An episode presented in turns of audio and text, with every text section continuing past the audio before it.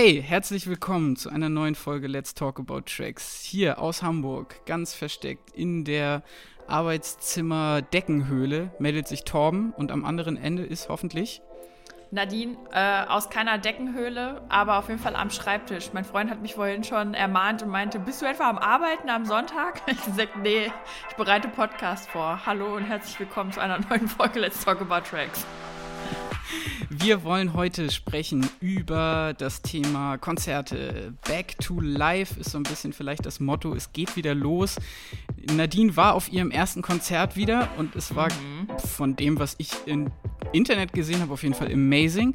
Ich war schon auf ein paar mehr Konzerten, äh, seit das alles so ein bisschen wieder anrollt. Darüber wollen wir sprechen, über die schönen und vielleicht auch schrecklichen Momente. Und dann haben wir auf jeden Fall noch ein paar schöne Releases mitgebracht, über die wir reden wollen. Und ich habe ehrlich gesagt auch ein, zwei Releases, von denen ich so richtig hart enttäuscht wurde. Und auch darüber sollten wir reden. Jetzt aber dann wirklich nochmal ein ganz herzliches Willkommen. Schön, dass ihr mal wieder eingeschaltet habt in unserem kleinen, aber feinen Musikpodcast.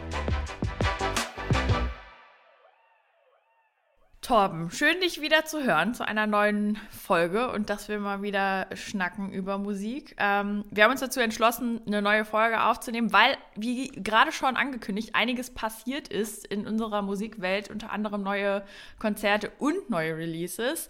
Ähm, vielleicht eine kleine Anmerkung an euch. Dieser Podcast ist wieder ein sehr spontaner, den wir nicht abgesprochen haben, beziehungsweise rudimentär kurz drüber gesprochen haben, was wir uns vorstellen können zu thematisieren passieren. Deshalb, äh, ja, wir sprechen einfach mal drauf los und äh, schauen, was sich äh, dabei ergibt. Aber ich bin mir ziemlich sicher, dass wir eine ähnliche Richtlinie befolgen werden. Oder Tom, was meinst du?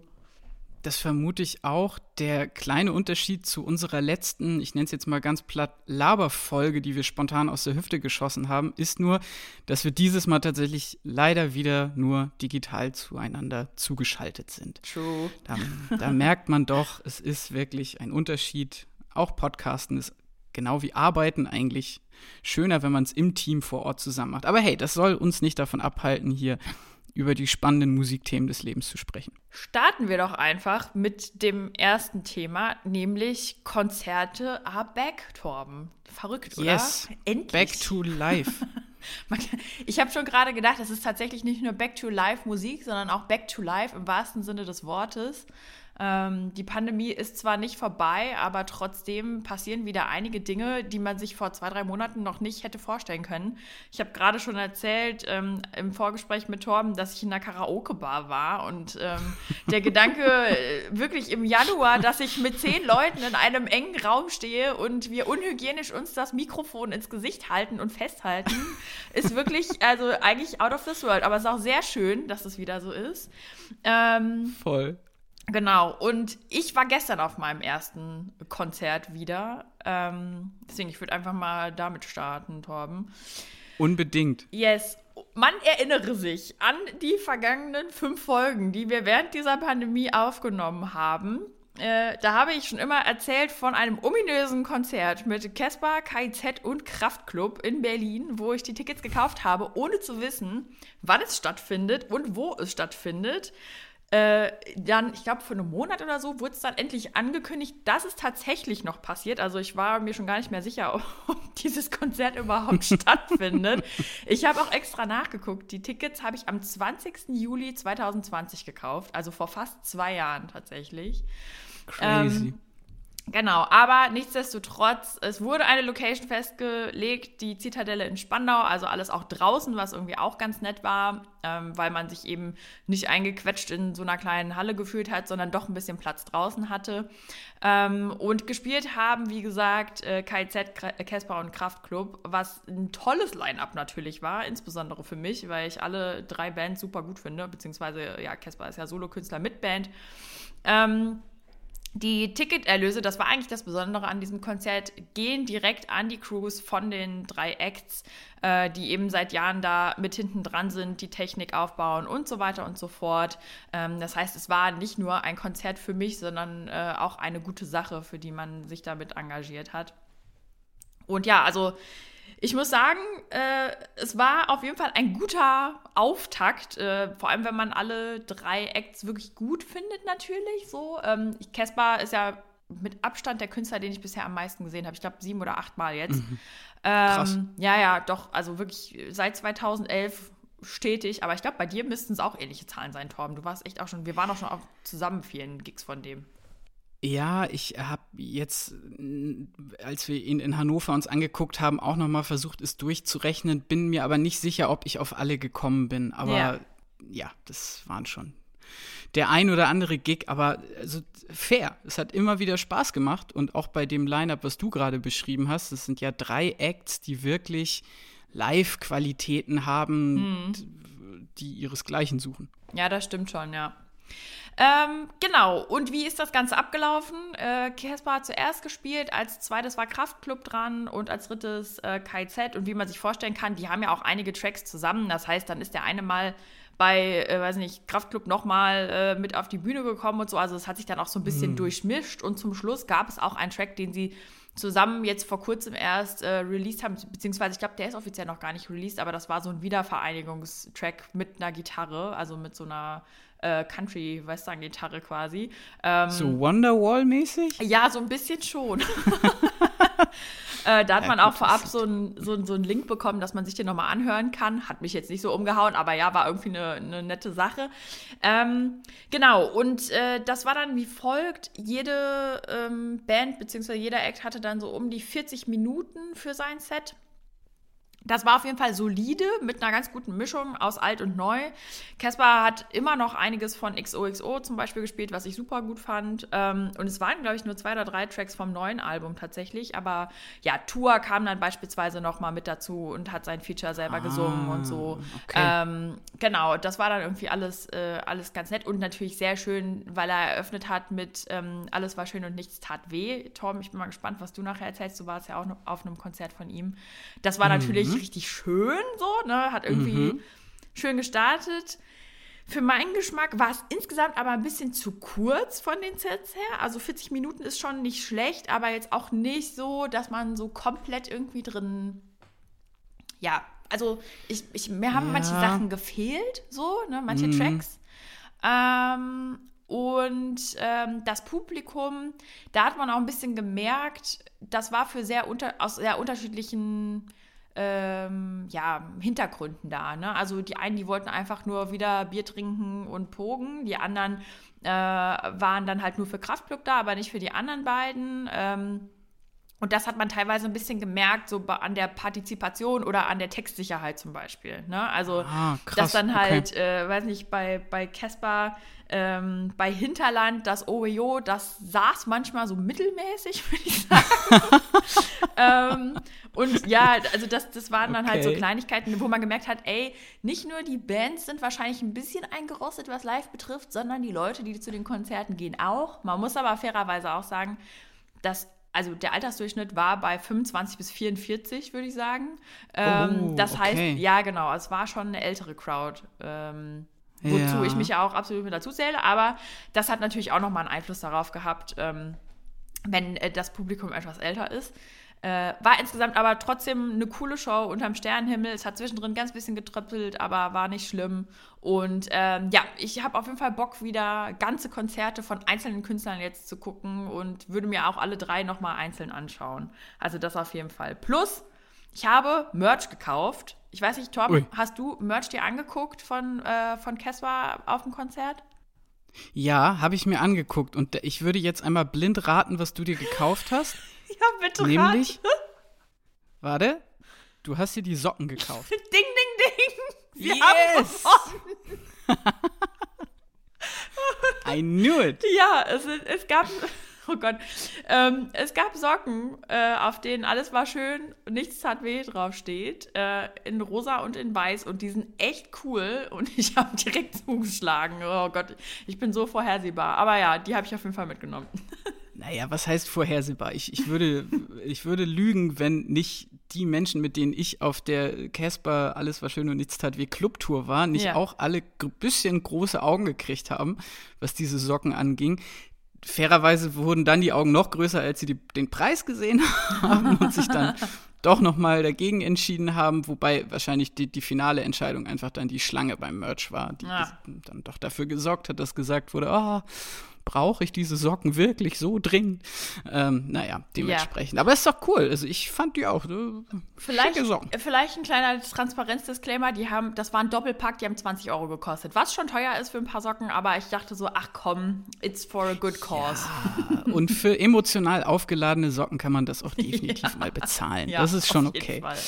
Ich habe aber noch Fragen zu diesem Event. Nadine. Ja, bitte. Ähm, zum einen habe ich auf twitter.com gelesen, ähm, dass es organisatorisch gerade beim Auslass, ja. Auslass, sagt man das so? Wenn die Leute rausgeschmissen werden, ja. ähm, dass es da teilweise echt chaotisch abgegangen sein soll. Mhm. Wie hast du denn die Orga und so wahrgenommen? Also ehrlich gesagt, beim Eingang habe ich das überhaupt gar nicht bemerkt und während des Festivals, oder es war ja kein Festival, es hat sich angefühlt wie ein Festival, so das muss man vielleicht mm, auch noch mhm, dazu mm. sagen. Ähm, da war alles super fein, auch so irgendwie was Getränke und sowas betroffen hat oder Toiletten, das war alles wirklich in Ordnung und da hatte man genug Platz. Beim Rausgehen war es irgendwie so ein bisschen seltsam, weil äh, die hatten so kleine Banden quasi aufgestellt, wo sie nur gruppenweise Leute rausgelassen haben. Mhm. Äh, und hatten dann halt so eine große Lautsprecheransage, wo sie durchgegeben haben, ja, dass es irgendwie äh, aufgrund dessen ist, dass sonst die Zugbrücke äh, von der Zitadelle überfüllt ist und um das zu verhindern, lassen sie immer nur schluckweise da die Leute raus. Und dann, das hat halt alles ein bisschen länger gedauert natürlich. Und dann sind da Leute teilweise schon zusammengeklappt in der Schlange, weil sie nicht mehr ausgehalten haben oder, keine Ahnung, schon zu viel getrunken hatten. Ich weiß es nicht genau, was da der Hintergrund war. Und dann kam da der Krankenwagen nicht so gut hin. Das war dann oh, irgendwie, je. das war dann irgendwie so ein bisschen schwierig. Dann musste sich die ganze Masse, die da aus diesem einen Nadelöhr raus wollte, musste sich beiseite stellen oder drängen wieder. Also das war ein bisschen schwierig tatsächlich. Ähm, mhm. Ich persönlich war jetzt nicht davon betroffen, dass, dass es mir irgendwie super schlecht ging. Deswegen kann ich es nur aus meiner Perspektive sagen, das hat ein bisschen genervt, dass man wirklich da eine halbe Stunde gebraucht hat, bis man da raus war, obwohl es beim Eingang gar kein Thema war.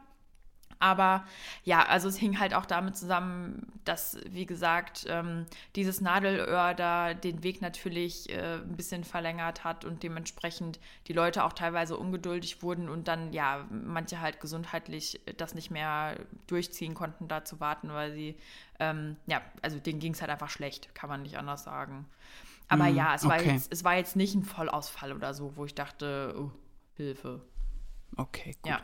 Das ist ja schon mal gut zu wissen, aber ich finde das trotzdem sehr interessant, weil das so Beobachtungen sind, die auch ich so auf den ersten Gigs jetzt gemacht habe. Also auch von Gig zu Gig unterschiedlich, aber ähm, dass da schon auch mit der Geduld einiger Menschen es irgendwie nicht gefühlt nicht mehr so gut bestellt ist wie davor. Ja? Hm. Ja. Äh, Gut, jetzt gerade, wo wir drüber sprechen, muss ich auch an ein ganz schreckliches Placebo-Konzert denken in der Hamburger Barclaycard Arena damals noch. Mhm. Nee, Barclaycard, die sind immer noch Barclaycard. Okay, ja. damals O2 World, so rum. Ähm, wo wir auch von, naja, wo wir uns halt vor Leute dann in den offenen Bereich gestellt haben und da aber wirklich, ne, der Ton macht die Musik, eine Frau so dermaßen pissig uns von hinten angegiftet hat, dass wir jetzt da aber nicht stehen bleiben können. ähm, und ich mir in dem Moment dachte so, hä, hä, ist so freie Platzwahl. Und da war eigentlich genug Platz. So, und dann spulen wir jetzt mal eben, sag ich mal, acht, neun Jahre in die Zukunft mhm. ähm, zu meinem ersten Konzert in Hamburg wieder nach yeah. Corona, äh, nämlich zum Gig der wunderbaren Band HVOB, mhm. ähm, eine elektronische Gruppe, die ähm, wirklich ganz tolle atmosphärische und jetzt auf den neuen Sachen auch äh, wiederum sehr tanzbare Tracks hat. Ähm, und da war es so, dass ich zum ersten Mal wieder richtig in einem ausverkauften Club, Grünspan, wer das kennt in Hamburg, ist jetzt nicht riesengroß, aber 500 Leute werden da schon reingehen, mhm. ähm, ohne Maske mhm. und einer Raumtemperatur von 45 Grad im Schatten ungefähr. Oha. also es war richtig warm und ja. richtig nass und ich habe richtig gemerkt, wie, weil es war zwei Sekunden vor Konzertbeginn und es hat sich jemand noch direkt vor mich gestellt und zwar nicht so, also es war jetzt auch kein drei Meter Hühne, sondern einfach im Grunde ein ganz normal großer Mann. Mhm. Ähm, Und der hat sich aber wirklich so zwei Zentimeter vor mein Gesicht dann gestellt. Oh no. und hatte halt dann auch noch so einen, so einen kleinen Pferdeschwanz, der mir dann im Gesicht hängt. Oh ja, das verstehe ich. Und das dann nervt, hat ja. er seine Freundin noch von hinten betanzt und irgendwie ist wirklich allen, die hinter ihm waren, auf die Füße getreten. Und Mhm. das war, da habe ich mich selber dann kurz hinterfragt, okay, ist das jetzt gerade, die, sind das diese Corona-Auswirkungen, die das mit dir machen? Bist du noch nicht wieder so konzertresilient? Ja. bist du alt geworden? All solche Gedanken sind mir dann durch den Kopf gewabert und dann habe ich am Ende aber gedacht, so, nee, der Typ war einfach ein Arschloch. ja, und dann das Ende vom Lied war, dass ich einfach dann zu meiner Begleitung gesagt habe, die fairerweise die Begleitung ist anderthalb Köpfe größer als ich äh, und hatte einen wesentlich besseren Platz als ich, äh, habe ich gesagt so, ey, sorry Diggi, ich gehe jetzt mal oben auf die Balustrade und guck mal, ob ich von da nicht auch gucken kann. Und da war es dann total chillig, da war Platz, da konnte ich tanzen. Und ich sag mal so, bei dieser Gruppe ist die Musik jetzt auch nicht so raging, sage ich mal, dass man davon ausgehen kann, dass sich da dann vorne auch im Raum viel bewegt Ja. sondern es ist eher, es ist eher eigentlich so Musik, die du gerne auf einem Festival hörst, so gegen 3 Uhr zum Runterkommen oder vielleicht, wenn die Sonne gerade untergeht und man dazu irgendwie sich irgendwie toll bewegt und so. Aber Ja. es ist weniger so eine richtig krasse Konzertband, wo es dann abgeht. Und dementsprechend war das, sag ich mal, ein, ein bittersüßes erstes Konzerterlebnis für mich. Ähm, Tropfte, tropfte es denn von der Decke? Es klingt Es- so. Ja, es tropfte von der Decke, aber wie gesagt, jetzt nicht, weil da so schweißtreibend getanzt wurde, sondern weil irgendwie, weiß ich nicht, die Abluft nicht so gut war und die Leute irgendwie trotzdem dann ordentlich am Transpirieren waren. Oh, Snap. Ja, okay. Ja, nein. Aber wie gesagt, so das Set, was die gespielt haben, war toll. Ähm, ich habe tatsächlich auch das, das Album von HVOB später noch bei meinen Releases, über das ich gerne noch kurz sprechen möchte. Ja. Aber ja, das war quasi mein erster Gig ähm, mit Einschränkungen, ähm, die dann aber wiederum, und jetzt würde ich direkt die Überleitung zu meinem Casper-Konzert machen, die bei dem Konzert wieder so ein bisschen eingefangen wurden, weil da war auf jeden Fall ordentlich Bewegung im Club. Ja. Ähm, wir haben uns Tickets geholt, das ist auch schon, oh Gott, wann hat er die denn in den Verkauf gehauen? Äh, es ist auch schon relativ lange her. Da ging es eben um die Clubtour zum neuen Album. Alles war schön und nichts tat weh von Casper. Äh, Ehrlicherweise, ich glaube auch aus so einer Motivation für ihn raus, dass er vor den ganz großen Bühnen erstmal wieder sich selber warm spielen will. Ähm, und natürlich diese Clubshows immer eine viel größere Intimität haben. Ehrlicherweise sind sie dann aber auch schneller ausverkauft. Also wir haben uns Casper nicht wie sonst wir das gemacht hätten in Hamburg angeguckt, sondern das war schon ausverkauft. Wir mussten halt nach Hannover dafür fahren. Ja. Was das Ganze natürlich auch ein bisschen besonderer gemacht hat, ne, ist ja immer so ein bisschen klassenfahrtmäßig dann. Das war schön. Und äh, der Gig selber war dann auch, also ich glaube, da war das, was dir gefehlt hat bei eurem Gig. Ja. So, weil er hat bei uns zwei Zugaben gespielt und hat wirklich echt schöne Sachen aus dem Katalog von sich da rausgeholt Ja.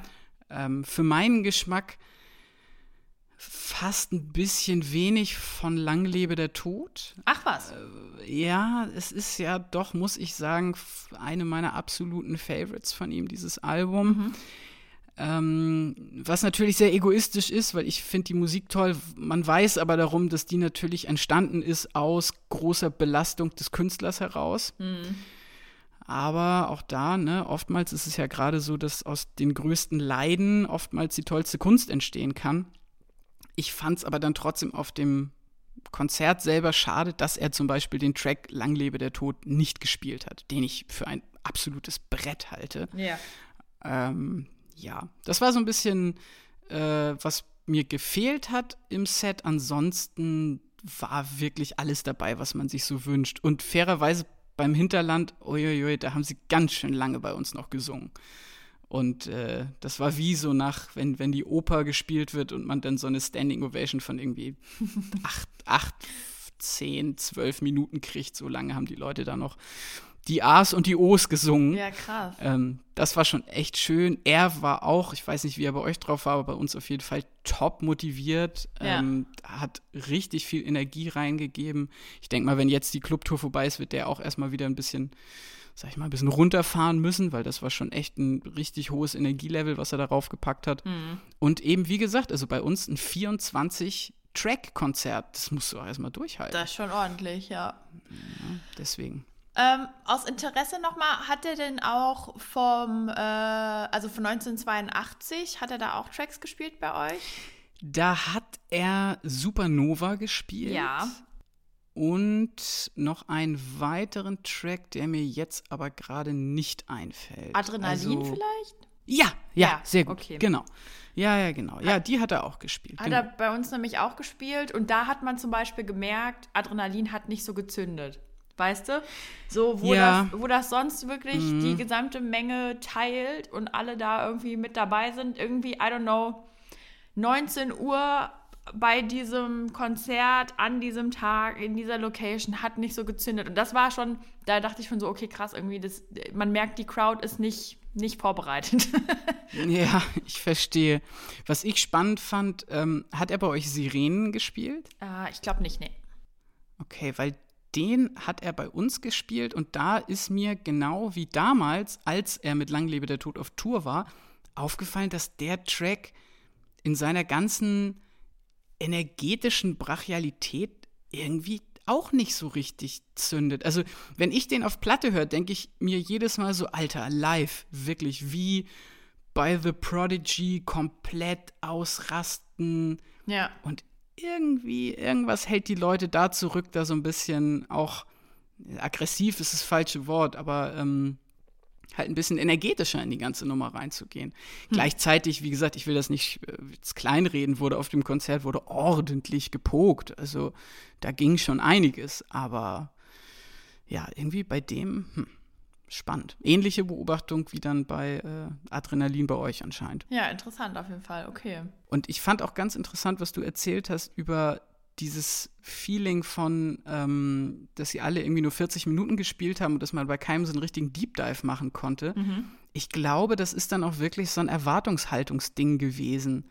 Ich glaube, dass die ehrlicherweise eher mit so einer Erwartung von so einem Mischmasch-Konzert und jeder so ein bisschen reingegangen sind und dass es bei dir oder bei einigen anderen Leuten da vor Ort vielleicht wirklich eher so ein Ding war, wir wollen ein Konzert von dem und dem Act sehen.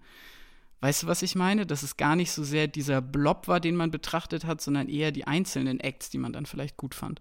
Ja, schon. Also ich habe mir schon auch vorgestellt, dass die wohl zusammen äh, dann spielen, was sie auch getan haben. Ich weiß auch nicht. Ja, wahrscheinlich habe ich mir da vorher einfach zu wenig Gedanken darüber gemacht, äh, bevor ich zu diesem Konzert gegangen bin, weil ist ja klar, dass wenn du drei Slots ah, eine Stunde hast, dass die nicht komplett eine Stunde durchpowern werden, so, ne? Und das zwischendrin ja auch noch umgebaut werden muss. Das habe ich, da habe ich natürlich nicht dran gedacht, so, weil letztes Konzert auch zwei Jahre her.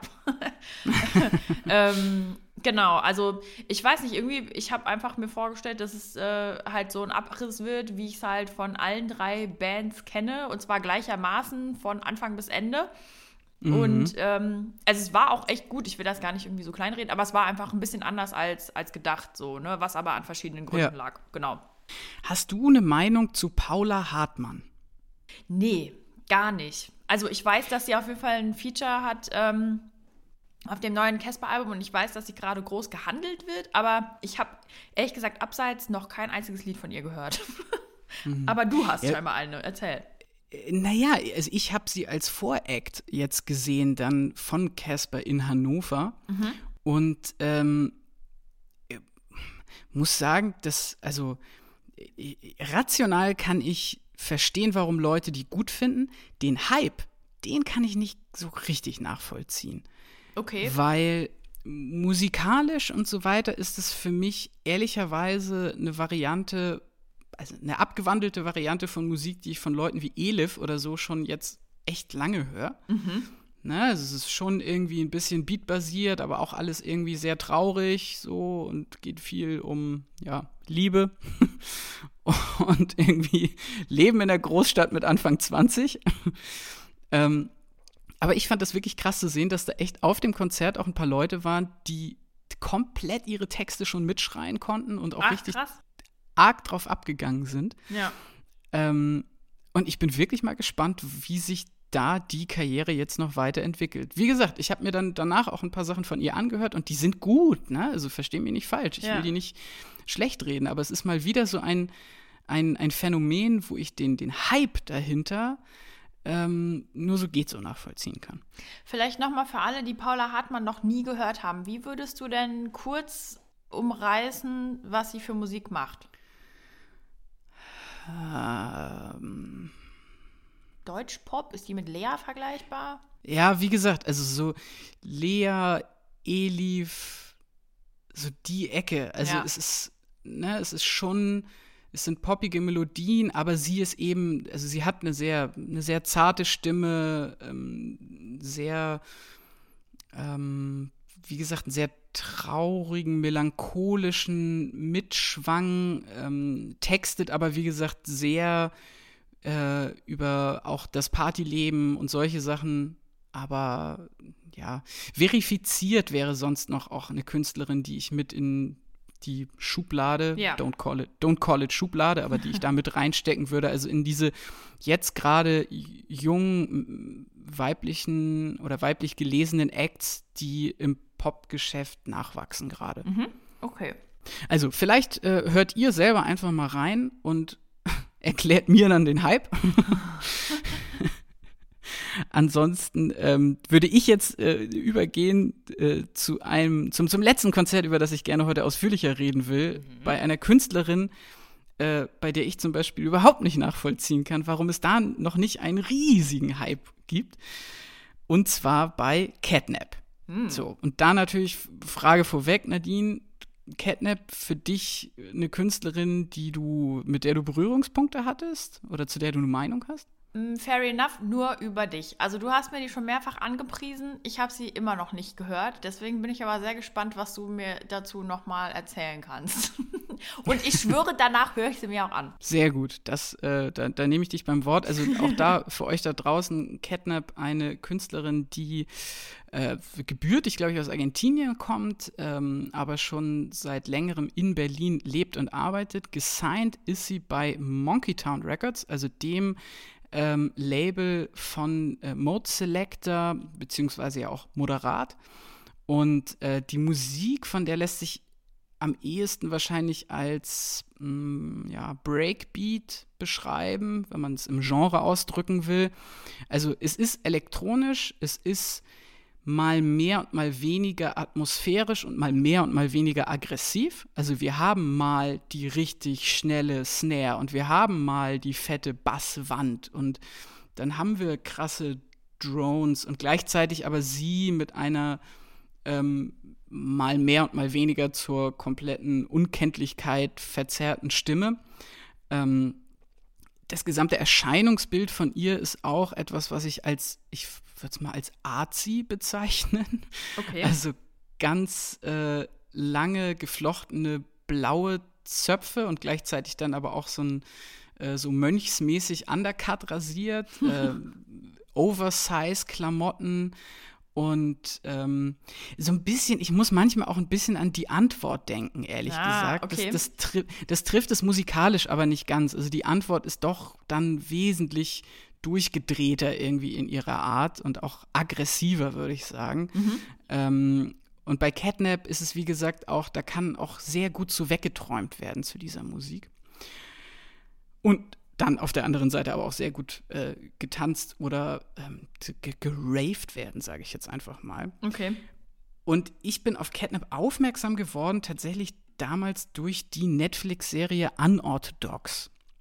Wer die nicht gesehen hat, Ah. es geht um eine, ähm, eine Frau, die aus einer ähm, jüdisch-orthodoxen Community in New York ausbricht und nach Berlin geht. Und da gibt es eben eine Szene, wo sie dann auch mit ein paar Freunden eben feiern ist. Und da ist quasi Catnap als performende Künstlerin ähm, ganz, ganz toll gedrehte Szenen. Ähm, Finde ich ja immer beeindruckend, Clubszenen nicht klischee oder langweilig äh, darzustellen, sondern in dem Fall war das wirklich, hat man das sehr gerne, sehr atmosphärisch sich äh, angeguckt. Und äh, dann kam natürlich äh, sag ich mal, durch die Connection zu Moderat, für mich immer noch ja eine der besten deutschen Acts aktuell, ähm, kam eben die, die Connection und äh, seitdem verfolge ich sie und habe im Grunde seit ich sie höre auch gesagt, boah, die will ich dann auch gerne mal live sehen. Das könnte, glaube ich, richtig krass sein. Ja. So, und dann habe ich mitbekommen, ah, Catnap geht auf Tour mit dem neuen Album und spielt in Hamburg auf der MS Stubnitz.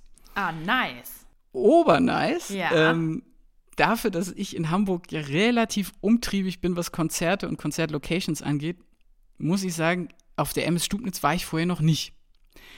Und ähm, es ist halt einfach, es ist ein fucking Schiff. Ja. Und zwar jetzt nicht so ein, so ein Segelschiff, sondern halt wirklich so ein, äh, ja, ich weiß gar nicht, wie man das richtig beschreibt. Ich, äh, Das liegt doch fest im Hafen, oder? Ist das auch unterwegs noch? Nee, nee, nee, nee, das, das liegt fest im Hafen, aber ich würde natürlich jetzt gerne unseren äh, maritimeren Zuhörern eine vern vernünftige Einordnung geben können, was für ein Schiff das ist.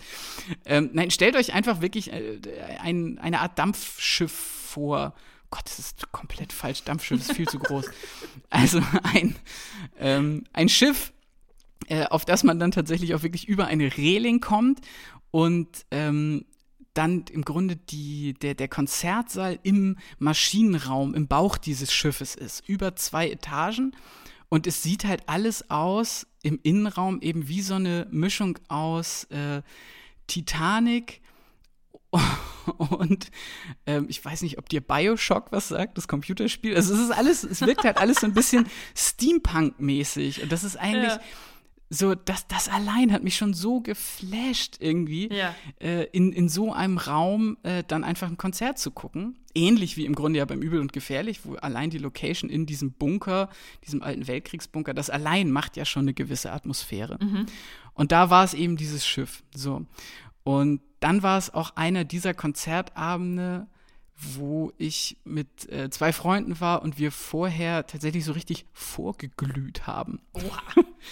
Das kannte ich auch schon, äh, also hatte ich auch schon echt lange nicht mehr. Ja. Ähm, dass man dann auch sich sagt, so, ah, okay, wann hat sie Stage Time? Ah, okay, 23 Uhr steht da. Naja, dann können wir ja noch ein bisschen länger bleiben und noch ein bisschen schnacken und noch ein Bier und zwei Bier und auf einmal waren es irgendwie zwölf Bier und wir waren schon echt, ich sag mal, gut bedient in der Hafen City und mussten erstmal dieses verdammte Schiff suchen. und dann, Oh ähm, also das Ende vom Lied war, dass Catnap tatsächlich erst um halb zwölf auf der Bühne stand. Okay, also hat extra Ähm, passt, ja. Nein, wir haben die zwei Voracts verpasst. Das war aber auch nicht so schlimm, glaube ich. Ähm, und ich sage so, alkoholbedingt natürlich extrem euphorisiert da standen. Und dann waren da irgendwie echt nur 100 Leute oder so. Nadine, das war so krass. Ja. Also es war, ich, ich hätte gedacht, der Laden muss doch aus den Nähten platzen, Ja. wenn die hier in Hamburg spielt. Also eine Künstlerin, wo ich sagen würde, da, die holt viele Leute aus verschiedenen elektronischen Ecken ab. Und da war es echt ganz schön leer. Aber auch Und- ganz cool dann. Das war nämlich genau dann das, das Zweite, dass ich, also auch da rein egoistisch, ist natürlich mega geil fand, weil ich hatte ultra viel Platz, konnte mich richtig toll bewegen Ja. und äh, die Leute, die da waren, die waren dann nämlich auch so top motiviert, dass die zwei Zugaben gefordert haben und bei der dritten Zugabe kam sie dann aber raus und meinte, sorry guys, I don't have any more songs prepared and my voice is cracking. Ja. Aber das war natürlich toll zu sehen, ne? Dass also die Leute, die da waren, sie dann auch richtig heftig supported haben. Und äh, das Set, was sie gespielt hat, war auch für mich als Fan äh, durchaus ein äh, Song-Pleaser. Deswegen, also wenn man, wenn ich jetzt äh, quasi unterm Strich gucken sollte, wie meine ersten Konzerterlebnisse nach Corona waren, muss ich sagen, die waren sehr gut. ja, also es tropfte ein bisschen von der Decke und es tropfte gar nicht von der Decke und dazwischen ist auf jeden Fall viel Spielraum.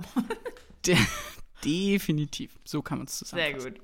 Ja, hast du jetzt noch weitere Konzerte, die jetzt äh, in Planung sind? Ja, habe ich tatsächlich. Da würde ich aber einfach auf den nächsten Teil dieses Podcasts verweisen, weil ich das damit eingewoben habe und das mit allen Alben zu tun habe, über die ich heute gerne mit dir sprechen wollen würde. Dann, dann bitte, nimm, nimm doch dieses Angebot einer themenübergreifenden Ja. Brücke an. Der. Übergang. Äh, genau, ähm, es ist ja einiges wieder passiert. Man merkt so richtig, Künstlerinnen und Künstler haben wieder Luft, um zu releasen, weil sie auch Touren planen können. Ne? Das geht ja irgendwie miteinander einher. Und ich habe ein paar Alben, die ich in der letzten Zeit äh, gehört habe, wo ich mit dir drüber sprechen wollte.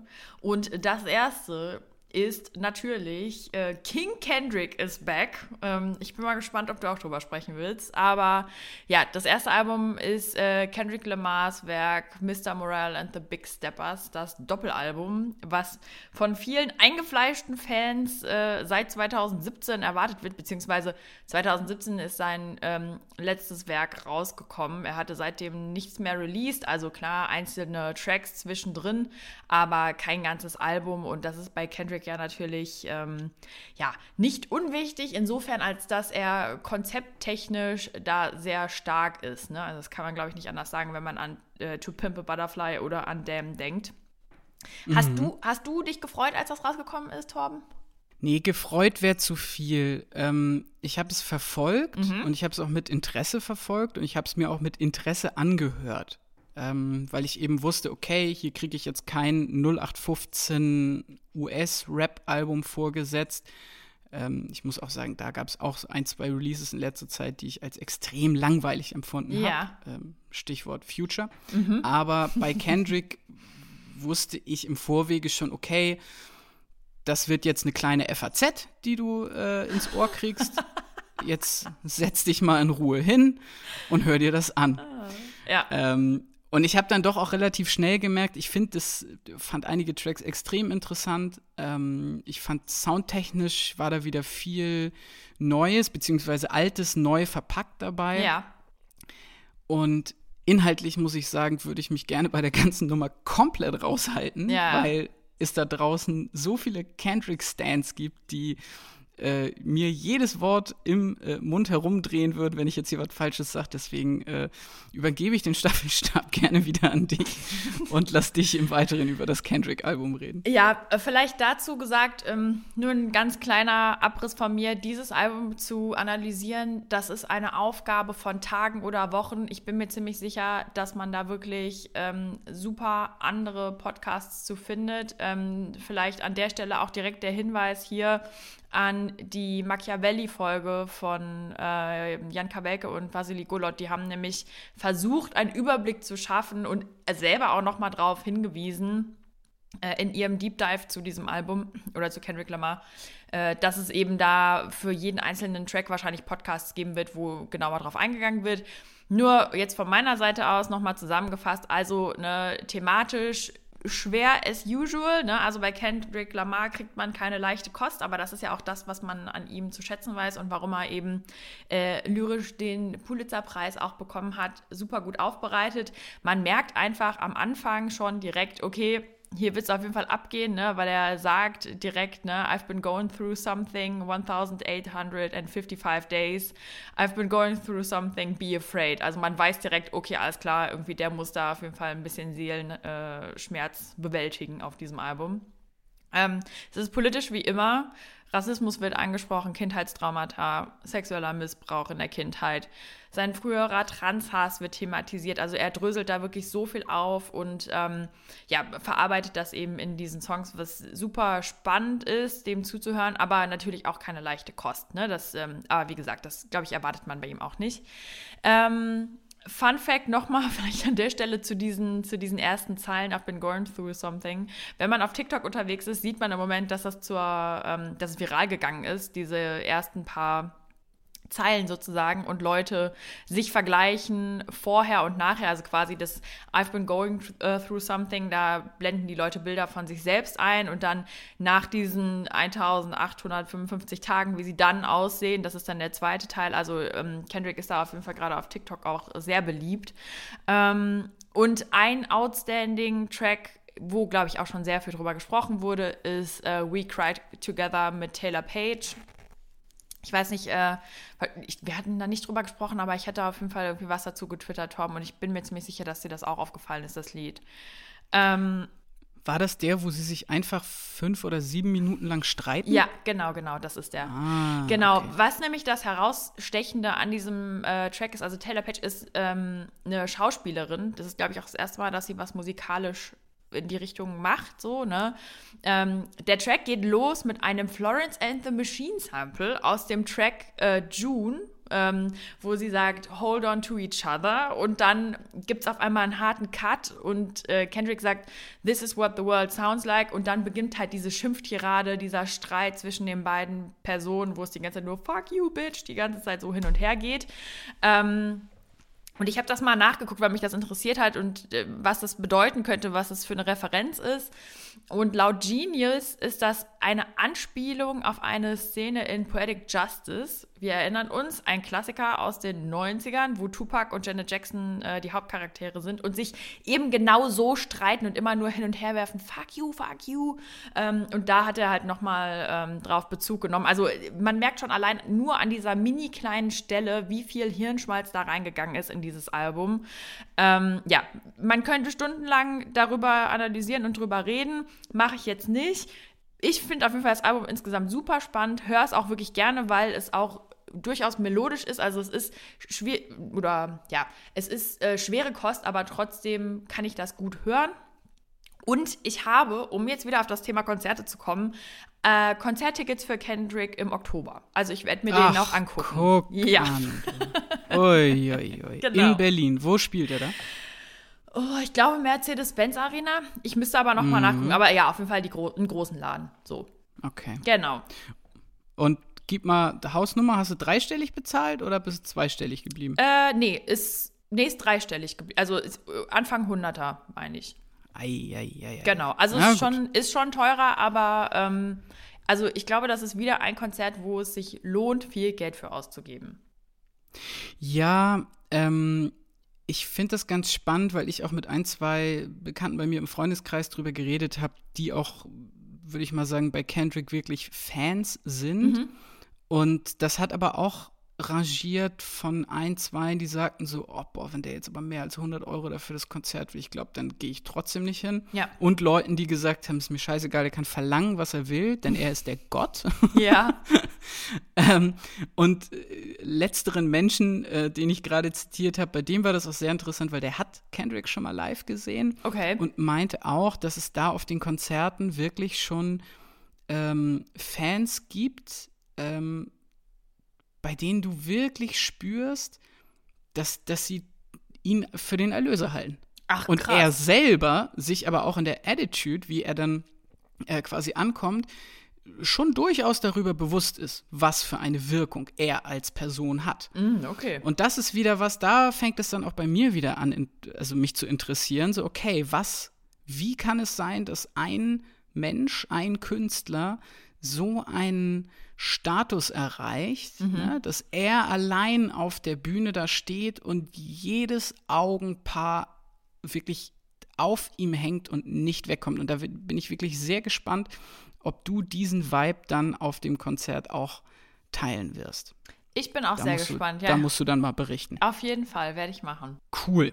Ähm, da wir gerade schon bei hochpreisigen Konzerten sind, ich habe hier noch ein, ein Thema stehen, ähm, und zwar Rage Against the Machine in Hannover. Ja. da muss ich nämlich sagen, ähm, es ist insgesamt gerade äh, ja so, dass Konzerte doch im Preis insgesamt angezogen sind. Ja. So, also auch die kleinen Gigs ähm, sind gefühlt teurer als vor der Pandemie. Da wird es unterschiedliche Faktoren geben, die da eine Rolle spielen. Aber gerade bei den etwas größeren Acts ähm, habe ich das Gefühl, dass die Preise da mittlerweile echt in astronomische Bereiche gestiegen sind. So, und jetzt war ich ganz gespannt drauf, weil Rage Against the Machine ähm, ein Deutschlandkonzert äh, quasi angekündigt haben in Hannover auf dem Expo-Gelände. Mhm. Und da gehen halt die Tickets eben auch bei 120 Euro los. Und ich muss gestehen, dass mir der Gedanke relativ schwer fällt, bei einem Konzert Fuck the System zu brüllen, im Wissen, dass ich einfach ähm, 120 Euro gerade gezahlt habe für Ja. dieses Ticket. Also wirklich kompletten äh, Kommerzkrams. Und ähm, plus ich bei Rage Against the Machine mir auch wirklich unsicher bin, wie ja, die Bühnenshow, ob die das dann hergibt. Weil auch da, ich habe ja Verständnis dafür, wenn bei einer Gruppe wie, I don't know, Rammstein oder von mir aus auch eine Helene Fischer, wenn da so eine dermaßen übertrieben teure Produktion aufgefahren wird. Coldplay, auch gutes Beispiel.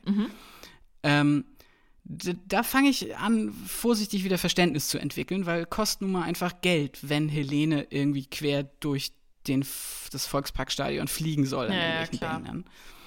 Ähm, aber bei Rage Against the Machine muss ich sagen, dass, da hätte ich die Befürchtung, dass die irgendwie drei Lampen anschrauben und vier Teppiche auf die Bühne legen und sagen, der Rest ist Revolution, so nach dem Motto.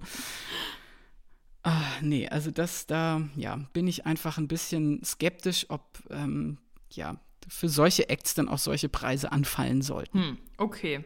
Aber also hast du denn, hast du denn jetzt ein Ticket gekauft oder nicht? Nein. Okay, nein, okay, okay. Es war nur die Überlegung quasi. Es war nur die Überlegung, aber es ist wie gesagt so bei diesen ganz hochpreisigen Konzerten muss ich sagen, ähm, ich bin jetzt in ein paar Wochen bei Rammstein Ja. in Hamburg im Volksparkstadion. Ähm, das wird bestimmt auf irgendeine Art und Weise amazing werden, aber ähm, das war schon auch ja preislich eben halt einfach zornig. So, Ja, das ist voll. Eine, eine andere Liga einfach. Ja. Releases, Nadine. Yes. Du wolltest noch mehr von den Releases erzählen. Ja, voll gerne. Ähm, das nächste Release, über das ich äh, einen kurzen Abriss halten möchte, ist ähm, das neue Album von Florence and the Mach Machine Torben namens Dance Jawohl. Fever. wo wir uns Das habe ich mir auch aufgeschrieben. wo wir uns auch kurz schon nicht drüber unterhalten haben, aber ich will, ich würde mal sagen, du hast Florence and the Machine bei mir so ein bisschen angestoßen, weil an dem Wochenende, als das rauskam, vor ein paar Wochen, war ich in Hamburg zu Besuch und du hast mich äh, Ja. bei einem Kaffee gefragt, hast du denn schon in das neue äh, Florence and the Machine Album reingehört? Und ich sagte nein, habe ich aber kurz darauf natürlich gemacht. Ähm, genau. Dance Fever ist äh, nach High as Hope war, glaube ich, 2018. Genau, da haben wir auch die letzte Review drüber gemacht. Äh, das neue Album. Und ähm, ja, ich weiß nicht, soll ich schon tief einsteigen oder willst du noch kurz was sagen? Ich habe nämlich, ich habe schon, ich habe eine Meinung. Dann fang du doch bitte gerne mal mit deinem Deep Dive an. Ja, okay. Also, ähm, bei Florence and, the Machine finde ich das so schön, dass es immer so Meisterwerke der Opulenz sind. Ich, persönliche, ich persönlich höre das und ähm, empfinde die Tracks immer so als breit und raumfüllend, wo ich mich so reinfallen lassen kann und so richtig drin ja, verschmelze. ähm, und bei der neuen Platte ist es so, dass es tatsächlich auch für mich einen eher positiveren Vibe hat. Ähm, was ich ganz interessant finde, also ne, äh, Dance Fever ist halt tatsächlich auch Programm auf der Platte. Also ich finde, es sind äh, einige Sachen ein bisschen tanzbarer, zumindest im Vergleich zu Highest Hope, was ein bisschen negativer war, ein bisschen düsterer, würde ich sagen. Und äh, was ganz spannend ist tatsächlich, ist, dass ähm, es gibt einen Track, das ist auch mein Lieblingstrack, der heißt Choreomania. Äh, Da hat äh, kurz vor der Pandemie Florence Welch drüber gelesen. Es gab nämlich tatsächlich im Mittelalter in Europa die Choreomanie, bei der Horden, äh, die sogenannte Tanzpest, bei der Horden von Menschen um sich schlugen und zuckten, bis sie vor Erschöpfung, Verletzungen gestorben sind. Also die haben sich Wahnsinn. quasi zu Tode getanzt. Und das thematisiert sie dann auch in Choreomania, ne, dass sie sozusagen gar nicht anders kann, als zu tanzen und dann auf einmal sich zu Tode getanzt hat. Ähm, klingt tatsächlich makaberer, als es ist. Es ist eigentlich sehr schön, weil ich persönlich finde, dass auch ganz gut in die postpandemische Zeit so passt, weil wir eben wieder unbesorgter tanzen gehen können. Es ist alles so ein bisschen uplifting. Und ähm, ja, also ich finde auf jeden Fall, dem Album merkt man an, dass sie ähm, immer noch Sachen verarbeitet natürlich, aber es ist ein bisschen leichter und das gefällt mir sehr gut. So, Torben, jetzt du. Das finde ich äh, ein sehr schönes Stichwort, nämlich diese Leichtigkeit. Ähm, denn mein Favorite ist tatsächlich Free vom Album. Ja. Ähm, der holt bei mir wirklich so schöne Dancefloor-Gefühle raus. Der ist auch einfach wieder so ein bisschen Indie-mäßig. Da kann ich übrigens nur wirklich auf den äh, Radio mit K Podcast äh, von Kraftklub verweisen, Ja. die äh, da einer ganz großen Nummer auf der Spur sind, wie sie immer selber sagen. Äh, da ist nämlich äh, von Steffen Israel und Felix Brummer ist die These, Indie is back. Und Oha. zwar full on. Ja. Und das wird jetzt das, äh, das prä stilprägende Genre der nächsten Jahre werden. Und ich sag mal so, ich hätte nichts dagegen. Ja, also es gibt wohl so Predictions, dass auch so Indie-Sleaze, dieser Style, der auf Tumblr vor zehn Jahren oder ein bisschen weniger ähm, so stiltechnisch, also klamottentechnisch äh, in war, dass der auch wiederkommt. So diese American Apparel, Disco Pants und irgendwie so ein bisschen verwuschelte, längere Haare und keine Ahnung. Ich bin mal gespannt. Ich hätte da prinzipiell nichts gegen. Ich muss nur sagen, nach ähm, den durchaus ja eher ähm, ja, essenstechnisch teilweise sehr opulenten Corona-Monaten.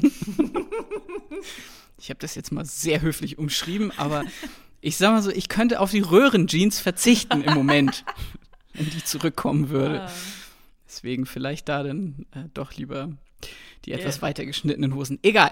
Ähm, ja, also Indie is back, fände ich gut und ich finde bei Florence, ähm, wie du das schon sagst, hört man das auf dem Album auch, dass da wieder in ein, zwei Tracks echt so eine richtige Energie ist. Ja, auf ne? jeden Auch Fall. mal wieder, dass es richtig, dass es richtig vorwärts geht, dass man aufbrechen muss irgendwie auch.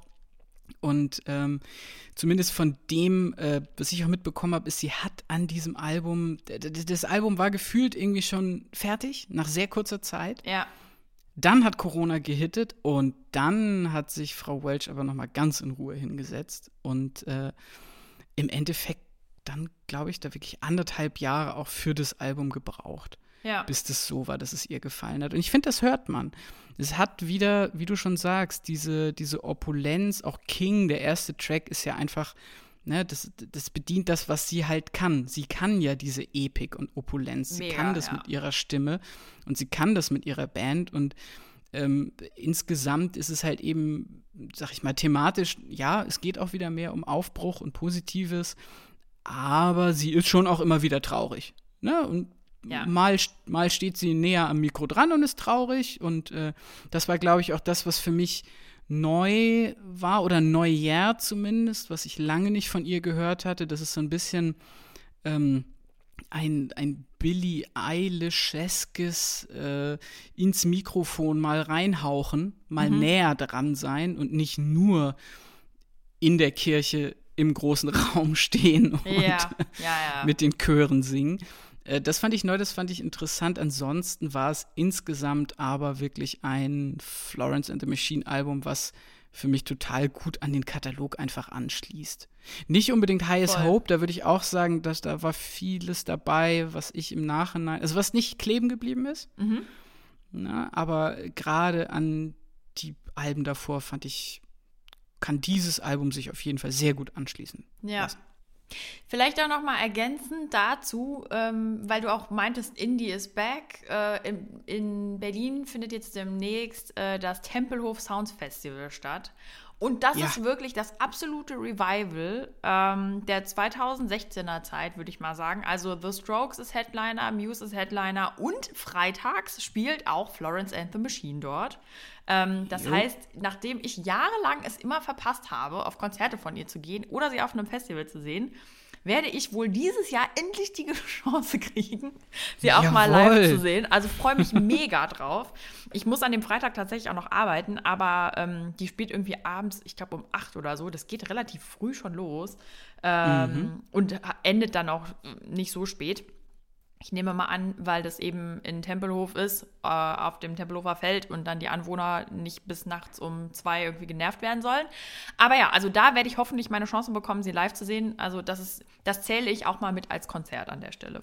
Voll gut. Stimmt, das hattest du ja gesagt, dass deine kommenden Konzerte alle irgendwie mit den Releases Ja. äh, verbunden sind. Ja, ja. Wahnsinn. Ja, ja, stimmt. ja, auf jeden Fall. Passt ja, Ja. wirklich sehr gut. Sehr Genau. schön. Dann würde ich direkt mal mit einem meiner wichtigen Releases der letzten Wochen und Monate weitermachen, Mhm. ähm, nämlich mit More Data von Moderat. Ja, Da ist es tatsächlich auch so, dass ähm, ich Tickets für die Tour hatte, bevor das Album released war. Weil, das muss man eben dazu sagen, moderat, wenn ihr die Möglichkeit habt, schaut sie euch an. Eine, eine Live-Erfahrung sondergleichen. Mhm. Was fairerweise sehr stark ähm, auch mit den Visuals zu tun hat. Weil ich meine, das ist ja am Ende des Tages auch eine Band, die besteht aus drei Menschen, die an Mischpulten stehen und einer ist in der Mitte und singt. Aber ähm, die, die Visuals, die ähm, von dem äh, Design-Label Pfadfinderei, Gott, mhm. warte, die haben sich mittlerweile umbenannt. Ich glaube, die heißen mittlerweile PFA Studios oder so. Also okay. Also auf jeden Fall, ich kenne sie und noch unter Pfadfinderei, ähm, die jetzt neulich auch die Visuals für Monolink zum Beispiel gemacht haben und die ja. haben früher schon die Visuals für Moderat gemacht und haben sie auch jetzt wieder für die neue Tour gemacht. Ich versuche wirklich wie bei so einer TV-Serie, wo ich nicht gespoilert werden will, ähm, ganz doll, äh, um irgendwelche Instagram-Videos von Moderat rumzukommen. Irgendwann haben sie mal ähm, ohne Ankündigung so, hey, hier übrigens, das sind gerade unsere Rehearsals für die Tour. Oh. Und dann sah man da schon die ersten Visuals irgendwie und wie die Bühne aufgebaut wird. Und ich habe ganz schnell weitergedrückt. Ich so, nein, nein, nein, nein, um Gottes Willen, ich will das nicht sehen. Ich will das erst, erst auf dem Konzert sehen. Ja. Ähm, das witzigerweise hier in Hamburg in der Zeltphilharmonie stattfinden soll. Einer Location, die es meines Wissens Stand 29. Mai 2022 noch gar nicht gibt. Ach, krass, okay. ja. Äh, wo aber schon wirklich ein, zwei, drei recht große Acts auch ähm, hingebucht sind. Das soll dann irgendwo im Hafen äh, hingebaut werden. Aber nicht die Seite, die die Touris kennen, Landungsbrücken und so weiter, sondern schon einmal über den Fluss rüber und dann so ein bisschen okay. nach Hamburg Mitte rein, irgendwie zwischen die Docks. Das könnte richtig geil werden. Ja. Ähm, aber fairerweise moderat, die würden wahrscheinlich auch, wenn sie irgendwie im Molotow spielen, immer noch mega geil sein. Ja. Ähm, das neue Album More Data ähm, schließt wirklich nahtlos an den bisherigen äh, Moderat-Katalog ähm, an. Äh, es wurde vorher schon, äh, wurden vorher schon einige Tracks released. Äh, Fastland war, glaube ich, der erste, der rauskam. Wirklich, äh, der auch noch nur instrumental, tolle Soundwände, die sie da aufgebaut haben. Ähm, wieder intelligente atmosphärische Beats, ähm, nicht so tanzbar, aber auch da wieder, und das konnten die schon immer, Musik machen zum Busfahren, sage ich mal, oder zum Bahnfahren. Okay. Ne, es ist nicht beim, beim Autofahren ist es, da brauche ich immer ein bisschen mehr Dampf, weil da sitze ich dann ja selber am Steuer und muss wach bleiben. Mhm. Ähm, aber gerade so diese Vorstellung, du, du sitzt am Zugfenster und äh, der, der Regen tropft ans Fenster und dann dazu moderat hören und dem Ganzen dann einfach so eine elektronische Epik geben, dafür ist es einfach Weltklasse. Ja. Und dafür ist auch das neue Album Weltklasse. Ähm, es gibt teilweise ähm, ein, zwei Tracks, bei denen ich behaupten würde, dass man da wieder ein bisschen mehr noch die Mode Selector Jungs durchhört. Mhm. Also da sind teilweise richtig stampfende Beats auch mit dabei. Okay. Ähm, und gleichzeitig kommen sie aber durch die Stimme von Apparat, natürlich bekommen sie immer diese, diese Melancholie, diese Größe, diese irgendwie auch Verletzlichkeit. Ähm, insgesamt aber, wie gesagt, von vorne bis hinten für mich ein funktionierendes Moderatalbum. Falls ihr es noch nicht gehört habt, hört es euch an. Nadine, bei dir weiß ich nicht so ganz, ob du eigentlich, also ich glaube nicht, dass du so ein Stan bist wie ich beim Moderat, nee, aber m -m. bist du wenigstens Fan? Also, nee, Fan würde ich auch nicht sagen, aber ich höre schon gelegentlich mal rein. Äh, das neue Album habe ich mir aber auch noch nicht angehört muss ich sagen. Also da bin ich aber auf jeden Fall auch gespannt, weil Musik zum Busfahren, I can relate. Ich fahre viel Bus und Bahn, ähm, deswegen werde ich mir auf jeden Fall mal reinziehen. Sehr gut. Ich habe noch ein Release, über das ich gerne mit dir sprechen wollen würde. Ich versuche mich auch kurz und knackig zu halten dieses Mal, weil so viel kann ich dazu gar nichts, äh, gar nicht sagen tatsächlich. Und zwar ähm, hat Schmidt ein Album rausgebracht. Wenn ich mich nicht irre, ist es auch sein Debütalbum. Er hatte davor schon mal was rausgebracht. Ich meine, das war eine EP und das war Gift. Ähm, mhm. Und ja, Universum regelt ist jetzt sozusagen sein neues Werk, das ist vor zwei Wochen rausgekommen. Schmidt ist ja immer so ein bisschen schwierig einzuordnen, kategorietechnisch. Ähm, ich habe ein mhm. Zitat äh, vom Musikexpress gelesen und die haben das beschrieben als RB aus Berlin, der im Schein der Leuchtreklamen funkelt. Und irgendwie passt das ein bisschen. Ich weiß auch nicht warum. Ähm, aber ja, also Schmidt wandert so ein bisschen zwischen Hip-Hop und Pop, ein bisschen Rap-Bezüge, kollaboriert auch viel mit Rappern, hat ähm, das Album jetzt mit Besesien, äh, auch einem relativ bekannten Hip-Hop-Producer, aufgenommen. Äh, und er sagt auch selber, ich würde mich niemals als Rapper selbst bezeichnen. Es ist irgendwie im weitesten Sinne dem Hip-Hop oder dem Rap sehr nah, aber ja, zu 100 Prozent, glaube ich, würde er sich da auch nicht mit einsortieren.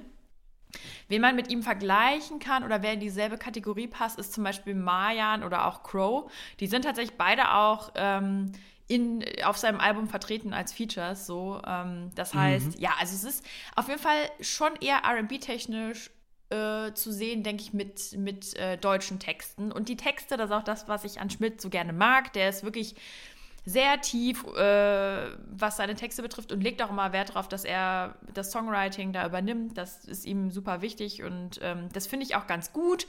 Äh, ich finde mich da häufig wieder. Es gibt zum Beispiel einen Track, wo er äh, sagt, ähm, ich glaube, ich habe heute Morgen meine Liebe verloren, wie 5 Cent in einem Sofa, wie eine Wette um eine Cola. Also, ne, irgendwie, das weiß nicht, das fand ich irgendwie so ganz, ganz cool gemacht, ganz charmant gemacht. Und ähm, das Album an sich ist echt auch ganz gut, wenn man eben ein bisschen seichtere Musik zwischendrin auch mag oder eben RB gut findet. Ähm, die Features sind, wie gesagt, super. Rin ist auch mit drauf. Es gibt einen Track mit OG Kimo. Insgesamt eine sehr nice Nummer. Wenn ihr Mayan zum Beispiel auch feiert, hört euch auf jeden Fall mal äh, Universum regelt von Schmidt an. Ist echt ein gutes Ding. Ich finde aber, allein an den Features erkennt man doch irgendwie schon, in was für einer Welt er am ehesten unterwegs ist, ja. oder? Ja, ja, auf jeden also, Fall. Also es ist, es ist schon bezeichnend auch, dass dann, wie gesagt, also dass, dass, dass solche Leute ähm, dann auch die Nähe zum Rap suchen. Also auch da nochmal Verweis auf Leute wie Elif oder auch Paula Hartmann. Ja. Ähm, wo man ganz klar Menschen hat, die eigentlich viel besser singen können als mhm. äh, irgendwelche Rap-Maschinen, die aber auch nicht singen können müssen, weil genau dafür haben sie dann ja äh, wieder solche Leute für die Features. Und dass das für Popmusik dann sehr gut funktioniert, ähm, das finde ich auf der einen Seite schon spannend zu beobachten, wie, wie sie einen dann immer wieder kriegen. Also ich habe von Schmidt äh, ja, vor allem eben auch so ja sehr melodische Sachen irgendwie im Ohr. Ja. Ähm, und gleichzeitig aber auch dann irgendwie sehr vorhersehbar. Aber ich werde es mir auch trotzdem mal anhören. Ich habe das mir noch nicht gegeben, das Album von Schmidt. Und äh, gerade wenn du beschreibst, dass er sehr viele schöne, also schönes anekdotisches Texten hat, das äh, finde ich immer ganz angenehm. Auf jeden Fall, das ist definitiv seine Stärke und da lohnt es sich auch mal genauer hinzuhören und nicht nur mitzusingen. genau. Mega. Aber cool. Ja, Tom, du hattest doch noch zwei Alben, über die du sprechen wolltest, die ja, wo du nicht so begeistert warst von. Nee, genau. Ich finde, äh, zu kritischem Musikjournalismus, den wir hier ja betreiben, investigativ könnte man schon fast sagen, oh. ähm, ge gehört es natürlich auch wow. zwischendurch, zwischendurch mal deutlich zu machen, ähm, wenn einem äh, Musik aufgefallen ist, die irgendwie nicht so wirklich gut funktioniert hat. Und da muss ich sagen, hatte ich zwei Releases, auf die ich mich einfach sehr gefreut hatte oder wo ich sehr gespannt drauf war, mhm. ähm, die für mich aber totale Rohrkrepierer waren. Und, Ach was. Ähm, ja, das erste ist Kawinski, äh, ein elektronischer Musikproduzent, ähm, den viele von euch wahrscheinlich kennen werden, weil er auf dem Soundtrack von Drive äh, vertreten ist. Mm, Ryan Gosling. So. Ryan Gosling fährt durch neonfarbene ähm, Städte und dazu läuft halt Nightcall ja. von Kawinski. Und ah, okay. ähm, Genau, dann hatte Kawinski auch noch ähm, mit Odd Look einen Song mit The Weeknd zusammen und Kawinski hat das irgendwie geschafft, so, also erstmal das, das erste Album von ihm, ähm, Outrun heißt es, ist auch schon fast ein Konzeptalbum irgendwie, mhm. aber ein 80s Elektro-Konzeptalbum, was irgendwie für mich auch total gut in diese ähm, französische elektronische Musikszene passt. Ja. Äh, und das, das fand ich total, also auch jetzt, wenn wieder Stranger Things läuft und so weiter, das ist so mm. diese mhm. Musik, die macht irgendwas mit mir, das yeah. funktioniert irgendwie, das setzt eine bestimmte Stimmung. Ähm, und jetzt ist von Kavinsky sein neues Album rausgekommen, das heißt Reborn. And it's just fucking boring. Oh no, okay. Gottes Willen, ey. Also das war wirklich, äh, da musste ich mich echt durchquälen, beziehungsweise was heißt durchquälen? Es lief dann irgendwie ab einem bestimmten Zeitpunkt einfach nur noch nebenher. Mhm. Und hat mich leider überhaupt nicht mehr gekriegt. Und gerade dieses 80s-mäßige, ähm, langgezogene Drones und so weiter, das wird da leider bis zum Erbrechen ausgespielt, aber ohne Zug. Also ohne, dass da mal ein bisschen Action ja. hinter ist, sondern einfach wirklich nur, ja, leider schlimmes Hin- und Her-Geplätschel. Ja. Und da muss ich wirklich sagen, da war ich richtig enttäuscht. So, und weil ich ungern hier so viel Negatives rede im Podcast, schließe ich jetzt auch schnell noch die zweite Negativempfehlung an und das ist leider, leider, leider das neue Album von Archive. Ach was. Das heißt, ja, das heißt Super 8 und es ist gerade zum Anfang, finde ich wirklich unhörbar. Es ist oh. wirklich, es ist stressig um der Stressigkeit willen.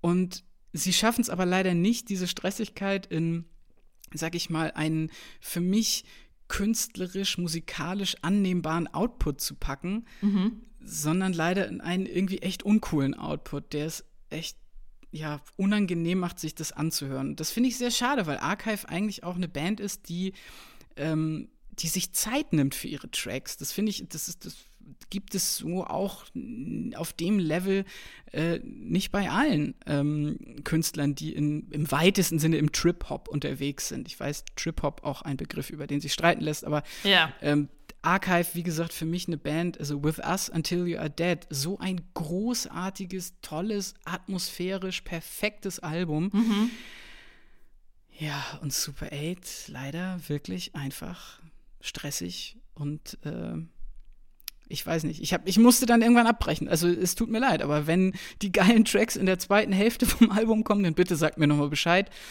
Ich habe dem leider nicht die Chance dann an der Stelle gegeben. So, ja. und deswegen jetzt äh, Sack zumachen. Ähm, und Kawinski würde mir dann hoffentlich nicht wie Toni Kroos hier äh, nachher an den Kopf werfen. So, du hattest jetzt 90 Minuten Zeit und jetzt stellst du mir so zwei Scheißfragen. Sorry, das war jetzt, das war jetzt super random, aber das, das geht mir einfach gerade so durch den Kopf, weil ähm, gestern Champions League Finale war und am Ende des Spiels ein ZDF-Reporter, Toni Kroos, äh, zwei relativ kritische Fragen gestellt hat, nachdem Toni Kroos halt dieses Spiel gewonnen hat und obviously der absolute Champ war und sowieso ein Multimillionär ist dieser Typ. Und dann wird er halt von diesem ZDF-Reporter in seiner Euphorie aber gefragt, äh, die Frage weiß ich schon gar nicht mehr, irgendwas, warum das hier nicht so, also warum Liverpool ja eigentlich besser war und warum die das Spiel dominiert haben. Und dann ja. rastet äh, Herr Kroos völlig aus und sagt so, ey, du hattest gerade 90 Minuten Zeit, dir vernünftige Fragen auszudenken und jetzt stellst du mir zwei so Scheißfragen. kann doch wirklich nicht wahr sein und rennt halt weg. Und das ist, war jetzt, sorry, das war eine komplette Detour in die Fußballwelt, aber ich fand das so interessant, weil ich mir halt vorgestellt habe, was würde das bedeuten, ähm, wenn man sowas in der äh, Musikjournalismus machen würde. Ne? Mhm. Also wenn man nach einem Headline-Slot von Metallica zu James Hetfield hingehen würde und äh, so sagen würde, hey, Herr Hetfield, Sie haben hier gerade Ihre, Ihren 94. Headline-Slot bei Rock am Ring gespielt. Aber hier bei Enter Sandman haben sie sich aber auch ein paar Mal vergriffen. Was war denn da los? Oder, keine Ahnung, bei Saint Anger war Herr Ulrich jetzt aber doch ab und zu auch mal ein bisschen aus dem Tempo. Gab es da interne Missverständnisse? Yeah. So, und er dann irgendwie den Musikjournalisten so anschreibt. Ich weiß gar nicht, sowas findet, glaube ich, gar nicht mehr statt. Also so diese Form von kritischer Auseinandersetzung mit so ganz großen Nummern, also quasi der, der Champions League der Musik auf so einem Level. Aber keine Ahnung, wie gesagt, ich drifte jetzt auch ab. Ähm, ja, muss auch im Podcast-Format mal möglich sein. Ja, ja, klar. Ja, das ist eine gute Frage. Aber ja, habe ich ehrlich gesagt jetzt auch spontan keine gescheite Antwort drauf, deswegen äh, schweige ich dazu. sollten wir vielleicht mal eine Sonderfolge zu machen? Ja. Ähm, genauso wie wir mal eine Sonderfolge dazu machen sollten, dass in den durchschnittlichen Diskos aktuell immer noch die gleichen Songs laufen wie vor zehn Jahren. Ach, und zwar Quatsch. wirklich eins zu eins. Und die Leute es immer noch genau so feiern. Und ich mich frage, okay, wurde diese Musik irgendwie zeitloser produziert? Oder ist seitdem einfach nicht genug Stoff für die Durchschnittsdisco rausgekommen? Also ich rede jetzt hier von so David Guetta-Songs und so. Ich wollte gerade sagen, sprichst du da von so Flowrider und sowas? Also ja. Ja, Mhm. ja, genau. I sowas. see. Äh, Ich würde ganz kurz äh, küchenpsychologisch einwerfen, dass viele Tracks einfach mittlerweile für Streaming optimiert sind. Und Streaming optimiert Ah, nicht ja. immer Disco optimiert ist oder Tanz optimiert.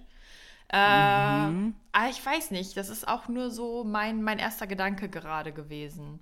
Es gibt ja durchaus, es gibt ja. durchaus auch noch KünstlerInnen, wo ich schon sagen würde, das ist tanzbar und das, das läuft auch im Club gut. Aber es ist komisch. Man, man landet irgendwie immer bei denselben Sachen, aber auch tatsächlich ja aus den 80ern noch oder so. Also wo man 100% weiß, dass alle auf die Tanzfläche stürmen.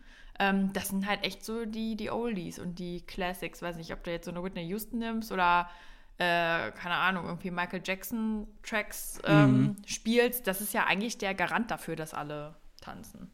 Ja, Ja, und wie gesagt, also vielleicht habe ich auch dann zu wenig Eindrücke bisher gesammelt, aber ich glaube, da bin ich einer ganz heißen Geschichte auf der Spur. Also da werde ich jetzt die nächsten Wochen einfach ein bisschen häufiger mal wieder feiern gehen ne? und mal Ja. gucken, was da noch so läuft. Und klar gibt es auch neuere Tracks, also weiß ich nicht, so Apache und solche Sachen, das läuft ja auch dann im Club. Aber ähm, ja, der Gedanke mit dem Streaming ist natürlich auch spannend. Sollten wir noch mal drüber sprechen in einer anderen Folge. Unbedingt sollten wir da nochmal drüber sprechen. Und dementsprechend sollten wir diese Folge jetzt aber dann vielleicht auch mal zum Ende kommen lassen. Ähm, und ich würde sagen, mit jeweils einem Track der Woche. Ja. ich habe Hau raus. Ich habe tatsächlich äh, einen Track der Woche, beziehungsweise eigentlich ist es ein Track, der seit drei Wochen für mich sehr relevant ist. Äh, und zwar ist das Music for a Sushi Restaurant von Harry Styles. Äh, ich Ah, habe ja bereits, ja. ich habe ja bereits über meine Harry Styles Obsession gesprochen. Es ist, es ist wirklich ein bisschen komisch, weil ich hatte den vorher nie auf dem Schirm, weder One Direction noch sonst irgendwas in die Richtung. Der hat mich einfach absolut nicht interessiert und plötzlich ähm, ja, habe ich Fine Line sehr häufig gehört bei der Arbeit und finde das immer noch fantastisch. Und ähm, ich habe vielleicht eine kleine Lösung gefunden, beziehungsweise es geht mir nicht alleine so, denn die SZ hat geschrieben, äh, die Musik des früheren One Direction Boygroupers hat die eigenartige, fast etwas gruselige Kraft, auch Hörer jenseits der 25 augenblicklich zurück in Teenager zu verwandeln. Ja, hallo, das bin ich. Ähm, und sein drittes Album ist wieder eine So ganze... weit weg bist du nur auch nicht. Ja, aber pass auf. Sein drittes Album ist wieder eine ganze Wundertüte voller Geburtstagsparty-Grooves und Gummibär-Melodien, Herzbruchballaden und erster Sommertag-Romantik. Und ja, es stimmt. Jedes Wort stimmt. Dieses Album vereint einfach so viel Leichtigkeit. Ich glaube, daran hängt es nämlich. Es ist leicht, gut zu hören. Ähm, macht gute Laune und eben Music for a Sushi Restaurant ist der erste Track auch auf dem Album, wo sehr viele Trompeten beispielsweise drin zu hören sind. Ähm, es ist so ein perfekter Opener. Es hat so ein bisschen was von Wetten das, aber in der 2022 Version. Es ist modern, es ist frisch, ähm, macht Laune. Deswegen einfach äh, super, super gut. Und ja, dieser ganze Hype um Harry Styles, den finde ich ein bisschen weird, aber ja, für 16-Jährige natürlich nachvollziehbar. Es gab zum Beispiel extra äh, Pop-Up-Stores zum Release von Harrys Haus. Ähm, nicht nur in Berlin, sondern auch in Chicago, Dallas, London, Los Angeles, New York, Paris, Toronto, was weiß ich. In tausend Städten, wo dann eben alle hingepilgert sind, um da extra Merch zu kaufen. Also ja, es ist auf jeden Fall eine globale Bewegung rund um Harry Styles. Ähm, ich feiere den primär musiktechnisch und ich muss sagen, Music for a Sushi Restaurant einfach ein sehr guter Opener und ein sehr guter Pop-Track. Also mein Track der Woche von Harry Styles. Sehr gut. Mein Track der Woche kommt von der zu Beginn dieser Folge angesprochenen ähm, Musikgruppe HVOB Ja. und ähm, heißt Bruce. Äh, vom neuen Album Two. Und ähm, ich hatte eigentlich auch gesagt, dass ich noch voll viel über das Album reden will. ähm, fairerweise habe ich aber gar nicht so viel zu dem Album zu sagen. Es ist einfach wieder äh, ein sehr gutes HVOB-Album. Ähm, es ist wieder, ja, sehr Ach, ich weiß, es ist schwierig, das zu beschreiben. Ähm, aber ja, im weitesten Sinne auch wieder elektronische Musik. Ja. Ähm, fast schon Filmmusik teilweise. Ne? Also die schaffen es auch wieder sehr gut atmosphärisch zu arbeiten. Mhm. Sind jetzt auf dem neuen Album aber auch wesentlich tanzbarer noch und auch wesentlich härter. Also auf dem äh, Song Bruce, da ist es tatsächlich auch so, dass ab einem bestimmten Zeitpunkt wirklich so richtig kalte Techno-Beats mit reinknallen. Okay. Also so, wie man sich im Grunde äh, ein, ein Live-Set von Len Faki im Berghain vorstellt. Also so richtig, äh, als ob jemand mit der äh, Baseballkeule auf äh, eine leere Tonne haut. Ja, okay. Ähm, und diese Kälte gibt dem Ganzen dann aber gleichzeitig auch wieder äh, eine, eine total andere und total äh, interessante Atmosphäre. Und ähm, ja, HVOB, Mann, ich weiß gar nicht, wie ich die noch weiter beschreiben soll. Äh, hört sie euch an, ähm, genießt sie und guckt euch auch mal ein, zwei YouTube-Videos von denen an. Die haben nämlich äh, ein Set gespielt in, in Mexiko in so einer Off-Location. Okay.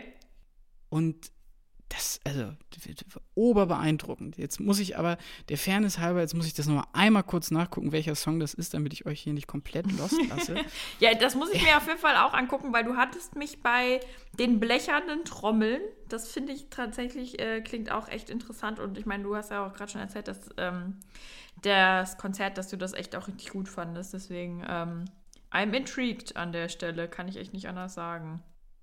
Ja, also ganz kurz zu dem Video, was ich beschrieben habe. Das äh, ist HVOB, die live at Copa del Sol spielen. Und Aha. das ist so ein, das ist so an so einer Küste gelegen, so ein, naja, nicht Amphitheater ist nicht das richtige Wort, aber das sieht aus wie so eine riesige Schüssel, in der die da spielen. Also vollkommen futuristisch, wahnsinnig, irgendwie vom Look so ein bisschen wie ja, so wie bei Inception irgendwie. Also, Ach, krass, wirklich, okay. Ja, total interessant. Ähm, deswegen hört euch das, hört euch das an, HVOB. Ähm, entweder das Live-Ding bei Copa del Sol oder den Song der Woche von mir, Bruce. Sehr schön. Mein Gott, da bin ich jetzt aber noch mal richtig bin ich noch mal richtig ins Schleudern gekommen hier zum Ende. Deswegen lass uns gerne jetzt den Sack zumachen, Nadine. Yes. Den Sack zumachen, auch so eine Unart irgendwie. Lass uns die Folge schön nach Hause bringen. Es war mir wieder ein inneres Blumenpflücken mit dir. Vielen Dank für diese spontane Musiktalk random Let's Talk About Tracks Folge. Mir auch ebenfalls. Es macht natürlich immer Spaß, über Musik abzunörden. Falls ihr Lust habt, mit uns ins Gespräch zu kommen nach dieser Folge, vielleicht habt ihr selber noch was hinzuzufügen zu den Alben, die, über die wir gerade kurz gesprochen haben. Oder ihr erzählt uns auch mal von eurem äh, Live-Erlebnis. Fände ich auch sehr spannend, wie es euch so ging bei den ersten Konzerten jetzt äh, wieder. Äh, falls ihr Lust darauf habt, dann könnt ihr uns gerne schreiben auf Instagram unter Let's Talk About Tracks, da sind wir zu finden. Äh, auf Twitter unter Tracks Podcast und äh, wir freuen uns natürlich auch über sowohl Spotify-Bewertungen, die haben wir noch nie erwähnt, ne? Geht nämlich jetzt auch. Bei Spotify könnt ihr Sterne vergeben. Oder über äh, Apple-Bewertungen. Das heißt, äh, gebt uns mal ein paar Sterne, lasst uns eine Review da und wir freuen uns auf jeden Fall von euch zu hören. Richtig gut. Yes. Dann bis, bis zum nächsten Mal, Nadine. Bis bald, Torben. Mach's gut. Danke fürs Zuhören. Tschüss. Ciao.